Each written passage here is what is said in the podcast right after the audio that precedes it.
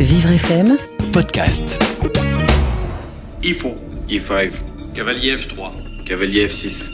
Dans cette nouvelle inquiétante écrite par Stefan Zweig quelque temps avant son suicide, nous assistons à la partie d'échecs la plus symbolique de la littérature entre un mystérieux inconnu et le champion du monde de la discipline.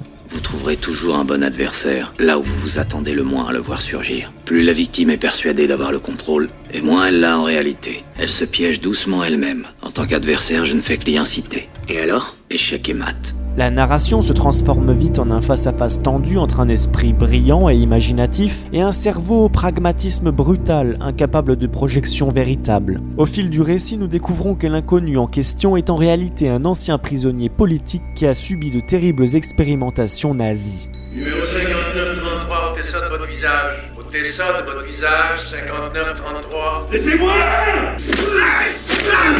Aux frontières de la folie, c'est dans l'isolement absolu et par instinct de survie qu'entre deux interrogatoires, son cerveau parvient à déployer ses facultés les plus étranges. Durant cet enfermement extrême, la victime a entièrement conditionné son esprit aux échecs entre les quatre murs de sa prison.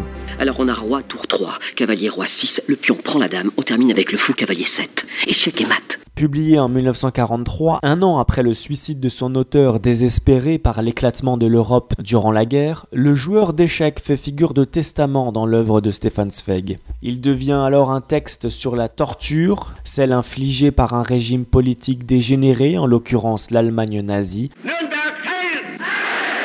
et avec une extraordinaire connaissance de la psyché humaine et de ses déraillements, Zweig nous livre dans ce récit une description hallucinée d'un homme obligé de sombrer dans sa propre folie pour échapper à celle des autres. Je sacrifie ma tour. Et maintenant, la véritable attaque commence. Échec, échec.